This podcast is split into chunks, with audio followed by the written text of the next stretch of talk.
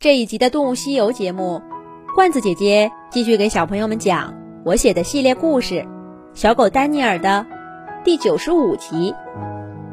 小熊戴安晕倒在寻找妈妈的路上，一位老爷爷和他的小孙女儿救了戴安。可是戴安对这个陌生的环境充满了恐惧，不肯吃东西。直到老爷爷拉着小孙女离开，留下戴安自己，小小的棕熊宝宝才半是害怕，半是好奇的打量起周围的世界。虽然只跟妈妈在外面转了半天时间，戴安也看得出，这里跟他生活的地方不太一样。妈妈带他去的那片树林。虽然也有花草，但更多的是高大的树木，而这里多是草地，还有草地上白色的房子。刚刚的祖孙俩正是走进了其中的一个房子里，这种房子也是戴安不曾在树林里看到的。最奇怪的是这里的动物。树林里也有不少动物。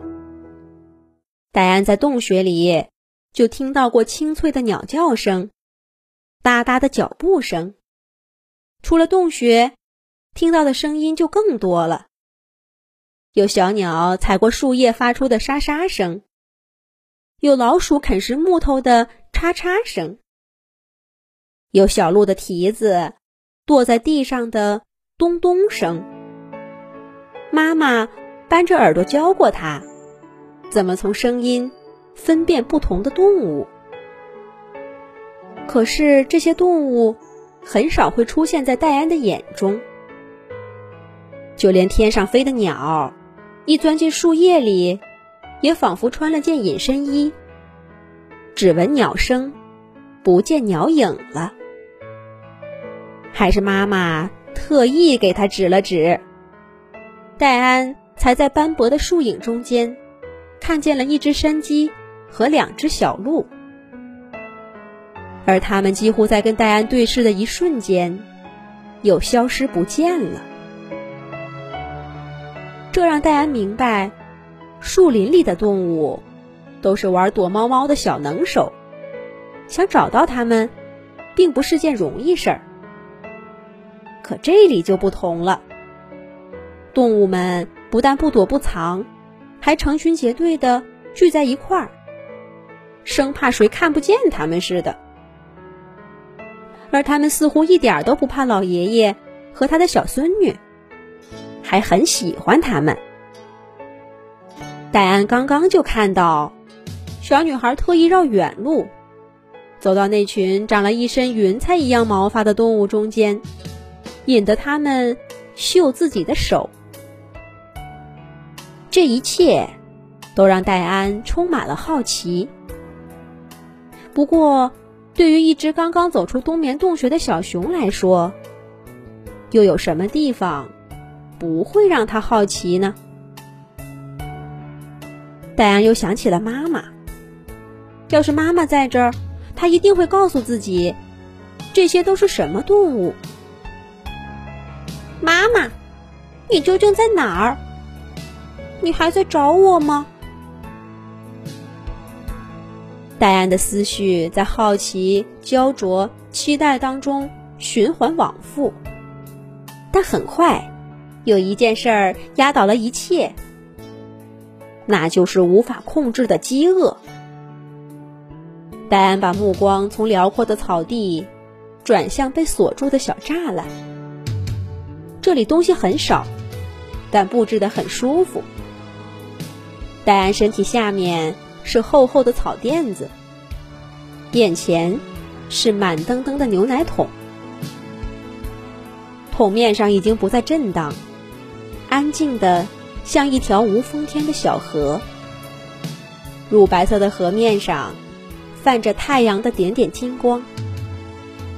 戴安咽了咽口水，再也忍不住这颜色和香味儿的诱惑，低下头伏在牛奶桶上，伸出舌头，轻轻地舔了一口。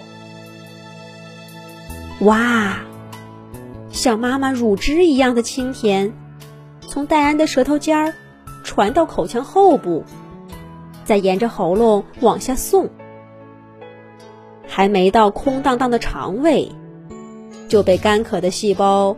吸收的干干净净的，而肠胃仿佛闻到香味似的，咕噜咕噜叫得更欢了，好像在说：“再来点儿，多来点儿，让我也尝尝。”牙齿和舌头也在口腔里打转，迫不及待的品尝下一口。在这样的催促下，小棕熊戴安终于扑进香喷喷的牛奶桶里，大口大口的吃起来了。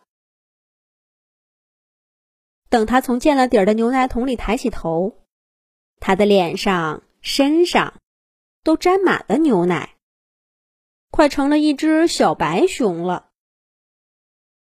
戴安用爪爪抓一抓，舌头舔一舔。把身上打扫得干干净净，才满意的拍拍肚子，扑通一声，倒在软乎乎的草垫子上，又睡着了。一直躲在暗处偷偷看他的小女孩，笑着跳到爷爷身边，高兴地说：“爷爷，爷爷，太好了！小熊把牛奶都喝光了。”老爷爷笑着拦住要跑去找戴安玩的小孙女儿。他觉得，对小熊来说，现在没有什么比睡一觉更重要的了。可是，等戴安睡醒以后，又会发生什么故事呢？下一集讲。